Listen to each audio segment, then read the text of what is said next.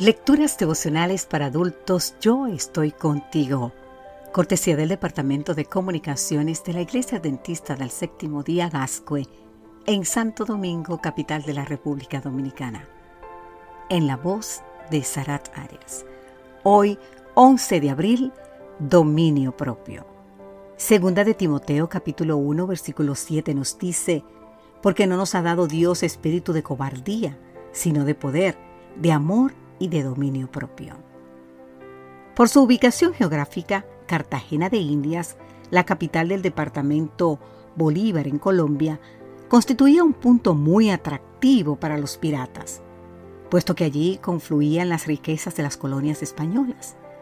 En su puerto se cargaban el oro que salía del Perú y las piedras preciosas que habían sido colectadas a lo largo del continente. En 1544 el francés Roberto Ball saqueó esta ciudad completamente. En 1559 volvió a ser atacada por otro consario francés, Martín Cotet. Pero nada comparado con el ataque encabezado por el legendario pirata Francis Drake. En 1586, Drake la dejó en humeante ruinas. Ello indujo a la corona española a dar inicio a un ambicioso proyecto de construcción, construcción de baluartes y murallas, murallas de piedra, piedras coralina, que servirían para proteger la ciudad de los enemigos.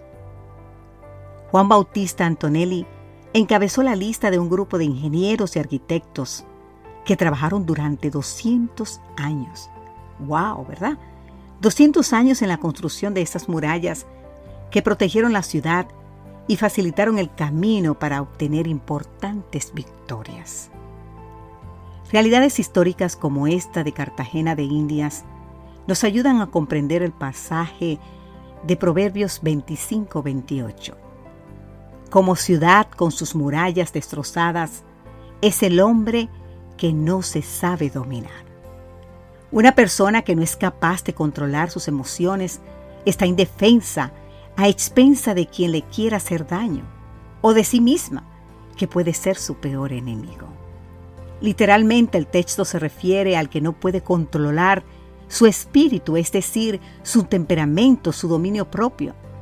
Como dice Salomón, más vale el dominio propio que conquistar ciudades en Proverbios capítulo 16 versículo 33. En tanto que hemos de vigilar nuestro entorno, no hemos de olvidar lo que le dijo Pablo a Timoteo.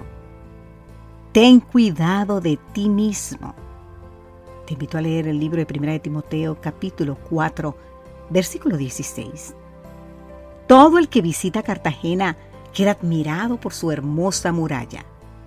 Pero ¿cómo están las murallas que protegen las avenidas que conducen hacia nuestro espíritu?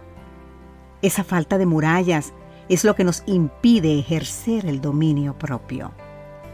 La pregunta vital es, ¿cómo podemos dominar nuestro espíritu?